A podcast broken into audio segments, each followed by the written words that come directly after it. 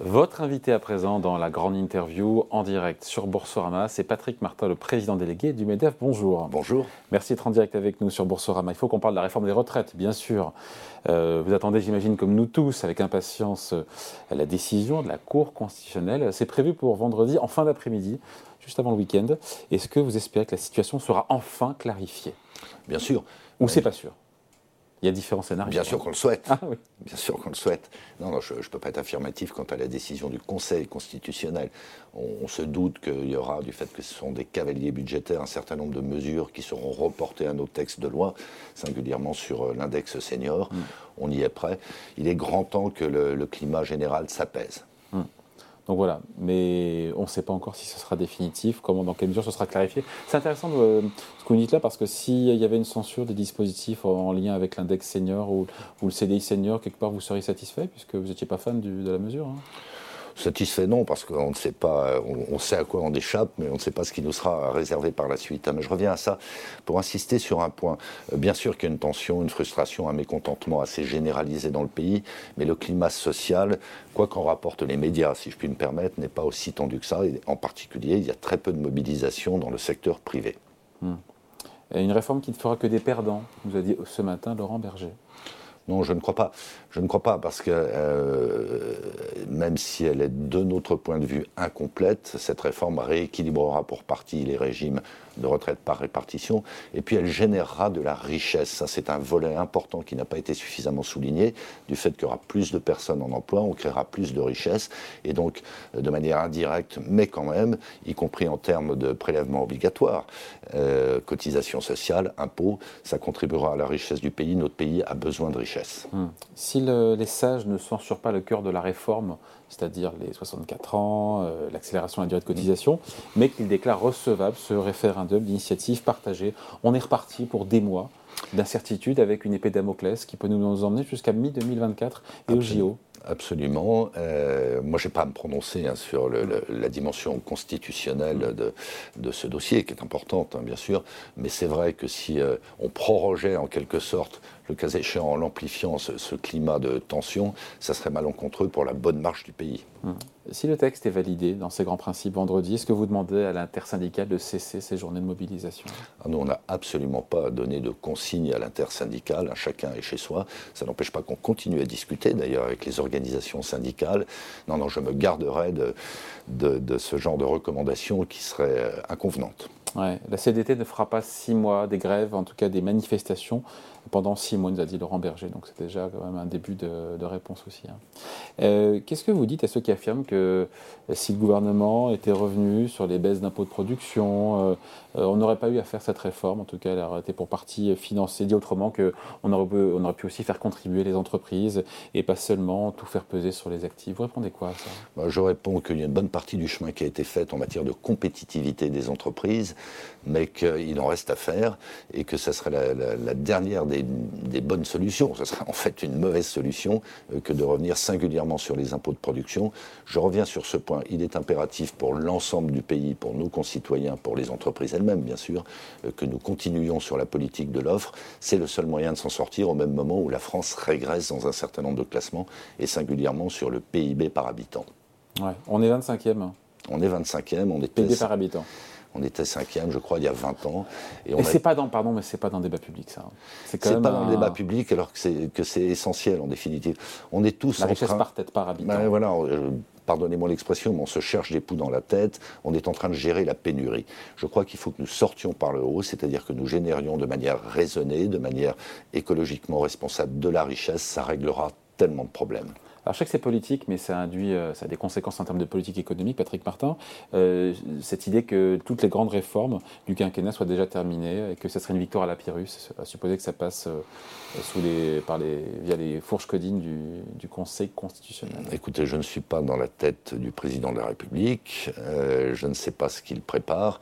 nous, on appelle de nos voeux quand même la prolongation et pourquoi pas l'accélération d'une politique de réforme qui quand même a donné d'excellents résultats, ne serait-ce qu'en termes de création d'emploi, c'est aussi un sujet dont on ne parle pas assez et qui est extrêmement positif. On va en parler juste après d'ailleurs, mais juste pour finir là-dessus, euh, quel rôle pour les partenaires sociaux dans le cadre, euh, bah, pour le reste du quinquennat, euh, sur les sujets sociaux évidemment Quel agenda Comment retisser, alors pas, pas, le patronat, mais le gouvernement, vous, les syndicats, sur les sujets Il y a beaucoup de sujets. Alors, par principe, mais a fortiori dans la configuration politique du moment, qui va perdurer pendant 4 ans jusqu'à preuve du contraire, il est essentiel de redonner aux corps intermédiaires, d'une manière générale, aux partenaires sociaux en particulier, un poids qu'ils ont un peu perdu dans le, dans le pays. La faute à qui? Il y a une propension naturelle de l'État français, hein. c'est l'administration et c'est le politique, de vouloir s'occuper de tout en ayant la prétention de tout faire mieux que les autres. Je pense que les praticiens que nous sommes, organisations syndicales, organisations patronales, sont quand même très légitimes, parfaitement fondés à s'emparer d'un certain nombre de sujets. On en a administré la preuve avec l'accord sur le partage de, la, valeur, un sujet extrêmement sensible. Euh, qui sera retranscrit ah, dans la loi euh, mot pour mot? C'est l'engagement euh, qui, qui, a été pris par la Première ministre. Et nous, on va surveiller ça très précisément parce que c'est le dernier moment pour donner un coup de canif dans la confiance qui existe encore entre les partenaires sociaux et avec les pouvoirs publics. En tout cas, vous redoutez que vendredi soir, on ne soit pas tellement plus avancé. C'est le risque aujourd'hui, parce que euh, censure partielle, parce que référendum d'initiative partagée, parce que, parce que On verra. Bon. Euh, c'est intéressant parce que euh, si on fait un point sur la politique de l'offre, elle a été menée comme rarement en France, cette politique de soutien aux entreprises, depuis l'arrivée d'Emmanuel Macron à, euh, à l'Elysée. Il a baissé l'impôt sur les sociétés, on rappelle les chiffres de 33% à 25%, la fiscalité sur le capital avec transformation de l'ISF en impôt sur la fortune immobilière, la flat tax à 30%. Euh, vous étiez à l'époque, quand je dis vous, c'est le MEDEF favorable à ces, à ces baisses d'impôts. Est-ce qu'avec le recul, chiffres à l'appui, sans ambiguïté, on peut dire qu'elles ont produit des effets positifs sur l'économie française, sur, euh, sur l'investissement, sur les salaires. On, peut le dire ou pas? Il n'y a pas que les dividendes, ah, mais c'est important les bénéfices aussi. On peut le dire, on peut, on peut et on doit l'affirmer. Hein, c'est spectaculaire. Je, je l'ai évoqué à l'instant en termes de création d'emplois. On voit que les entreprises françaises continuent à investir, euh, qu'elles ont des projets, que le moral des chefs d'entreprise, euh, contrairement à celui des, ménages, demeure positif, même s'il se dégrade un petit peu ces, ces derniers temps. Il faut absolument qu'on on reste dans cette dynamique, parce que à nouveau, notre pays ne peut pas continuer à décrocher à un moment donné, et je pense qu'on n'en est pas loin, singulièrement en termes d'endettement public, on va se heurter à un mur. Moi, je, suis positif et je pense qu'il faut, comment dire, euh, il faut euh, convaincre, mais de manière très loyale, l'ensemble de nos concitoyens que c'est par le haut qu'on s'en sortira. Donc la politique de l'offre, pour vous, ça marche? Euh, C'est pas pour moi, c'est que factuellement, ça marche. Après, ce qui est intéressant, quand on creuse un peu le sujet, pas trop, mais un peu quand même, euh, les taux de l'impôt sur les sociétés, euh, les taux ont baissé, mais les recettes fiscales liées à l'impôt sur les sociétés, on ne le dit pas assez, ont sensiblement progressé. On a les chiffres, vous avez les chiffres, je crois que c'est même des chiffres MEDEF, euh, mais vous êtes basé, j'imagine, sur les projections de, et les chiffres réels de, de, Bercy. De Bercy, Ils sont passés de recettes donc de l'impôt sur les sociétés. En 2018, on est à 30 milliards d'euros. En 2018, on est à plus de 60 milliards sur 2022 et projections 2023, on n'est on est, on est pas très loin. Preuve que, et c'est intéressant parce que c'est contre-intuitif, euh, quand on baisse la pression fiscale, notamment sur le taux d'IS, ça fait quand même augmenter au final les recettes fiscales. Bah, il, faut, il, faut, commencer par rappeler que sur tous les thèmes que vous avez pointés, le taux d'IS, les impôts de production, la flat tax, le prélèvement forfaitaire unique, etc., on s'est simplement rapproché, dans le meilleur des cas, on a rejoint la, moyenne des pays développés. Hein. Mm, mm. Donc euh, il n'y a pas de dumping fiscal. Bah, on ne peut pas dire que la France est devenue un paradis fiscal. Elle s'est réalignée sur des, standards mondiaux. Après, il s'est produit exactement ce qu'on avait pronostiqué. Il y a un effet base. Qu'est-ce que vous voulez Quand il y a un climat de confiance qui s'instaure, les agents économiques, d'une manière générale, euh, ont le moral, investissent, créent des emplois. Doublement des recettes fiscales eh ben liées à l'IS hein, en 4 ans. Et, c'est pour ça que j'évoquais d'ailleurs sur la réforme des retraites l'effet induit qu'il y aura sur la création de richesses. Il faut vraiment qu'on s'inscrive dans cette perspective. Euh, est-ce que, euh, donc à vous écouter quelque part, il faudra aller plus loin en matière de, politique de soutien d'entreprise, de politique de l'offre, Sauf que la question, c'est est-ce qu'on en a les moyens aujourd'hui? Je veux dire, on a 5%, et 4,7% de déficit public, on n'a pas les moyens aujourd'hui. Alors, soutenir les entreprises, c'est soutenir le pays. Hein. parce que finalement, les créations d'emplois, elles se font dans le privé. les, apprentis, à 98,5% sont dans le privé, ce sont les entreprises privées qui ont essentiellement la solution. Donc, je crois qu'il faut sortir de ce débat un petit peu réducteur. On, aide les entreprises versus les citoyens, versus les, salariés. Non, c'est un, un ensemble. Alors, effectivement, on arrive à l'extrême limite de ce qui est envisageable en matière de finances publiques. Mm. Mais vous-même, vous avez rappelé un instant euh, qu'on générait de la matière fiscale, on génère des, recettes sociales également. Regardez comme les, comptes, par exemple, de l'UNEDIC se sont rééquilibrés mm. du fait de ces créations d'emplois. Donc il faut véritablement qu'on rentre dans cette logique vertueuse, mais il faut quand même mieux l'expliquer, mieux la faire comprendre par tous. Bon, autre sujet, cette élection à la présidence du MEDEF, c'est dans moins de trois mois. Vous êtes quatre aujourd'hui sur la ligne de départ, ça ne bougera plus je ne sais pas. Je ne sais pas parce que. Ça peut encore bouger, d'ailleurs Mais il peut y avoir des déclarations de candidature jusqu'au 5 mai. Jusqu'au 5 mai. Bon. Euh, Alexandre Sobo, président de France Industrie, finalement a renoncé à la présidence euh, du MEDEF. Est-ce qu'on peut dire que la route est dégagée? Désormais pour vous euh, Si on dit que vous, vous êtes le favori, c'est une réalité? Je ne commande pas les commentaires. Euh, pour ce qui me concerne, je suis conscient que ce sera une très grosse responsabilité que d'assumer la présidence du MEDEF dans les cinq prochaines années. Et pour ce qui me concerne par tempérament, mais également par conviction, je suis en campagne. J'essaie de convaincre euh, loyalement et de la manière la plus rationnelle l'ensemble de nos électeurs, qui sont très divers. Ça se jouera le 6 juillet. Bon, vous incarnez la continuité, vous l'assumez totalement de Geoffroy Roux de Bézieux, puisque vous, êtes comptable aussi, puisque vous avez été à ses côtés pendant 5 ans, même aux premières loges. Mais oui, j'étais en binôme, c'était lui numéro un avec, avec, Geoffroy. Je crois qu'on n'a vraiment pas à rougir du bilan de ce quinquennat, dans des circonstances, je le rappelle, extrêmement compliquées, gilets jaunes, Covid, crise énergétique, mais tout autant, et je crois que Geoffroy lui-même en est parfaitement conscient, les circonstances ont changé, pas nécessairement positivement. Et donc il va falloir que dans les prochaines années, nous soyons encore euh, plus affirmatifs, plus résolus et j'allais dire plus convaincants quant à nos valeurs. Je ne reprends pas tout ce qu'on vient de dire sur la politique de l'offre en particulier. Ayons, simplement un chiffre en tête. À l'heure actuelle, le poids des États-Unis et de l'Europe dans la, création de richesse mondiale est à peu près le même, de l'ordre d'un quart. Les États-Unis, à ce jour, représentent plus de 30% de l'investissement mondial. L'Europe n'est qu'à 13%. Donc nous, nous sommes très déterminés, par exemple, pour décarboner notre économie. Ça va demander des moyens. Il faut générer de la richesse. Il y a un plan industrie vert, justement. Il y a un plan industrie Qu'est-ce qu'il y a d'intéressant? Alors, il, a pas encore, euh, il y a eu quelques annonces comme ça par bribes, mais... Euh, il y a, différents aspects qui sont intéressants, singulièrement sur euh, un volet qu'on a tous en tête mais qu'on n'arrive pas à régler, qui est celui de la simplification administrative. Euh, il a été chiffré que les complexités administratives, l'empilage de réglementation au niveau français mais aussi au niveau européen, coûtaient à l'économie française euh, française, tous agents économiques confondus, ménages et entreprises, 100, 100 milliards par an. Alors, si vous voulez, ce sont des économies qu'on peut aller chercher relativement facilement. Encore faut-il être très résolu pour y parvenir. Il n'y a pas de grosse différence au final, euh, ou pas, entre les quatre candidats aujourd'hui euh, déclarés pour, la, pour la présidence du MEDEF euh, C'est Qu'est-ce qui différencie Personne ne va prôner des hausses d'impôts, évidemment, mais sur la société Je ne crois pas. C'est un scoop. non, alors après, il y, a des, profils, il y a des parcours qui sont différents et tous respectables. il y a une, une, expertise que l'on a plus ou moins de l'un à l'autre. Et puis, il y a des situations entrepreneuriales qui ne sont pas les mêmes. Ça ne résume pas la crédibilité des, des candidatures, mais ça doit être prise en compte, me semble-t-il.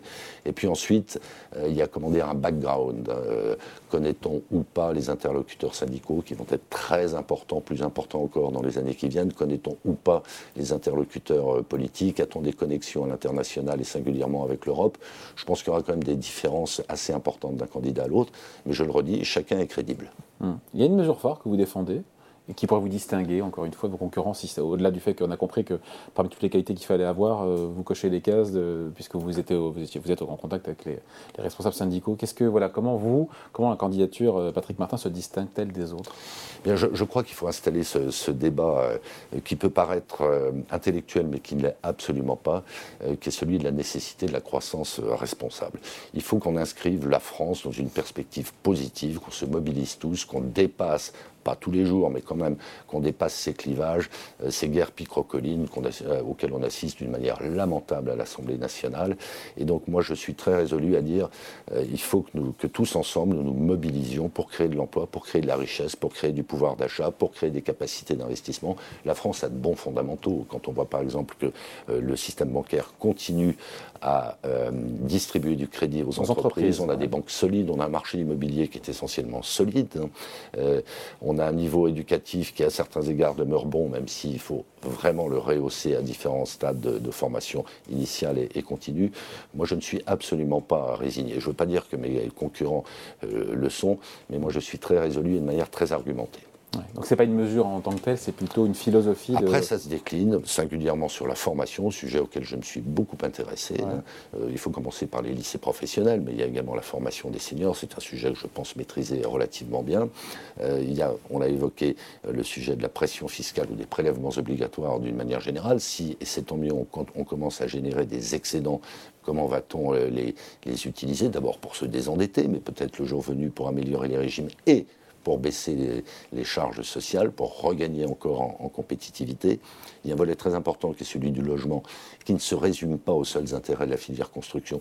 C'est un enjeu massif de pouvoir d'achat et de mobilité Dont on parle pas d'ailleurs, pardon, c'est un truc Mais moi, il y a 4 ans que j'en parle. J'ai lu une chronique remarquable d'ailleurs de Nicolas Bavrez dans un hebdomadaire euh, cette semaine. Je ne veux pas m'attribuer, euh, je n'ai pas son niveau. Il était sur notre plateau la semaine dernière. Oui, et, alors euh, un certain nombre de commentateurs semblent découvrir ça. Enfin, c'est 30% des dépenses obligatoires des ménages français, c'est plus encore pour les ménages modestes. Quand on parle de pouvoir d'achat, c'est un des moyens de restaurer le pouvoir d'achat que de relancer la construction en France. On nous avait promis un Big Bang de l'immobilier euh, en 2017. Hein. Eh oui, mais on n'a pas vu. On n'a pas vu une espèce de prévention, de déni de la part des pouvoirs publics sur cet enjeu absolument essentiel, je le redis. Voilà, donc il y a un certain nombre de chapitres derrière, ce, derrière cet euh, impératif de croissance responsable. Et puis il va falloir financer la décarbonation. Et je crois que les pouvoirs publics européens et français se porteraient bien, en tout cas nous nous porterions bien, euh, de, de partager des objectifs et qu'on nous laisse un peu tranquille ou tout à fait tranquille pour atteindre ces objectifs sans faire du micromanagement en permanence. On voit ce qui se passe sur l'automobile, c'est absolument déroutant, c'est instable. On voit ce qui s'est passé sur l'énergie et qui va nous coûter extrêmement cher. Je crois qu'il faut faire confiance aux acteurs privés.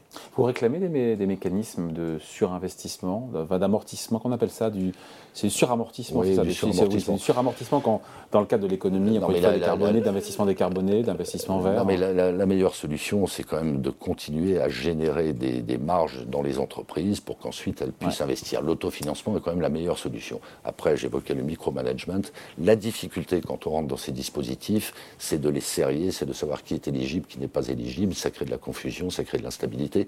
On le voit typiquement sur les systèmes opportuns, malgré tout, de dédommagement du surcoût de l'énergie c'est un peu une usine à gaz, à tel point qu'il y a un certain nombre d'entreprises éligibles qui ne s'adressent même pas au guichet, tellement c'est compliqué. Donc faisons simple. Bon, qu'est-ce qui changera au MEDEF si vous êtes élu président? Parce qu'est-ce qui ne changera pas Vous demanderez des bases d'impôts, ça on, l'imagine. Bon, au-delà de la boutade, qu'est-ce qui changera au MEDEF euh, Alors, si Patrick Martin était je, je pense qu'il faut aller encore plus loin dans le collectif parce que les circonstances nous imposent, quel que soit notre secteur d'activité, quelle que soit la taille de notre entreprise, d'être très mobilisés, d'être très solidaires entre nous pour porter ce, message et expliquer à ceux qui ne l'ont pas encore compris que l'entreprise est avant tout la solution. Donc moi, je, pense qu'on a encore des marges d'amélioration dans le fonctionnement euh, collectif euh, du MEDEF. Premier point. Deuxième point, je l'ai évoqué rapidement, je pense qu'il faut que nous soyons plus actifs encore, nous le sommes, hein, euh, dans le débat d'idées. Dans le débat d'idées, et singulièrement autour de ce débat assez fondateur, euh, croissance versus décroissance. Il y a une petite musique décroissante qui est portée par des gens de bonne foi, pour d'autres qui le sont probablement moins, et je pense que c'est un suicide collectif si nous nous engageons sur la voie de la décroissance. On ne saura pas financer nos régimes sociaux, on ne saura pas financer la décarbonation de notre économie, on ne saura pas générer de l'emploi et de la richesse si nous inscrivons dans la décroissance. Et donc moi j'entends nous adjoindre plus encore euh, des, brillants esprits, y compris des contradicteurs d'ailleurs, pour qu'on aille sur ces terrains-là, qu'on aille par ailleurs. Donc il y a un devoir de pédagogie. De pédagogie, et puis après il y a des sujets. Qui n'a pas été d'ailleurs, qui n'a pas été. Ça a été un peu reproché par Pierre Gattaz dans une interview que j'ai lue, je crois que c'était aux Échos, où il reprochait un peu au MEDEF de ne pas avoir assez mouillé le, maillot euh, pour faire assurer la pédagogie justement de cette réforme des retraites. Oui, euh, enfin tout le monde ne souhaitait pas que nous soyons très en flèche pour défendre la réforme des retraites. Je veux dire par là que s'il avait été identifié comme la réforme du MEDEF, ça n'aurait peut-être pas été un cadeau. Hein. Donc on a fait ce qu'on avait à faire. On a toujours dit depuis l'origine qu'on soutenait cette réforme, mais que ça n'était pas la réforme du MEDEF. Après, il y a d'autres sujets euh, très sensibles. Je pense qu'il faut crever un certain nombre d'abcès. Euh, les retraites par capitalisation. Il faudra à un moment donné si d'aventure le climat politique s'apaise, parler sereinement, rationnellement du sujet de, l'immigration, de l'immigration économique. On a, des, on a des centaines de milliers d'emplois qui ne sont pas pourvus aujourd'hui. Première réponse, nous remettre à niveau et le plus vite possible en termes de formation, faire revenir vers le marché de l'emploi les titulaires du RSA. Oui, mais est-ce qu'à un moment donné, on n'aura pas une impasse sur des métiers qui sont indispensables au bien collectif? Je pense en particulier à l'aide à la personne et à la santé. Voilà, beaucoup de chantiers beaucoup de chantiers passionnants. du MEDEF. Élection le 6 juillet, c'est ça hein? Le 6 juillet. Voilà, merci de passer nous voir. Donc Patrick Martin, président délégué du MEDEF, invité de la grande interview en direct sur Boursorama, à retrouver tout à l'heure à 14h en replay. Merci. Merci.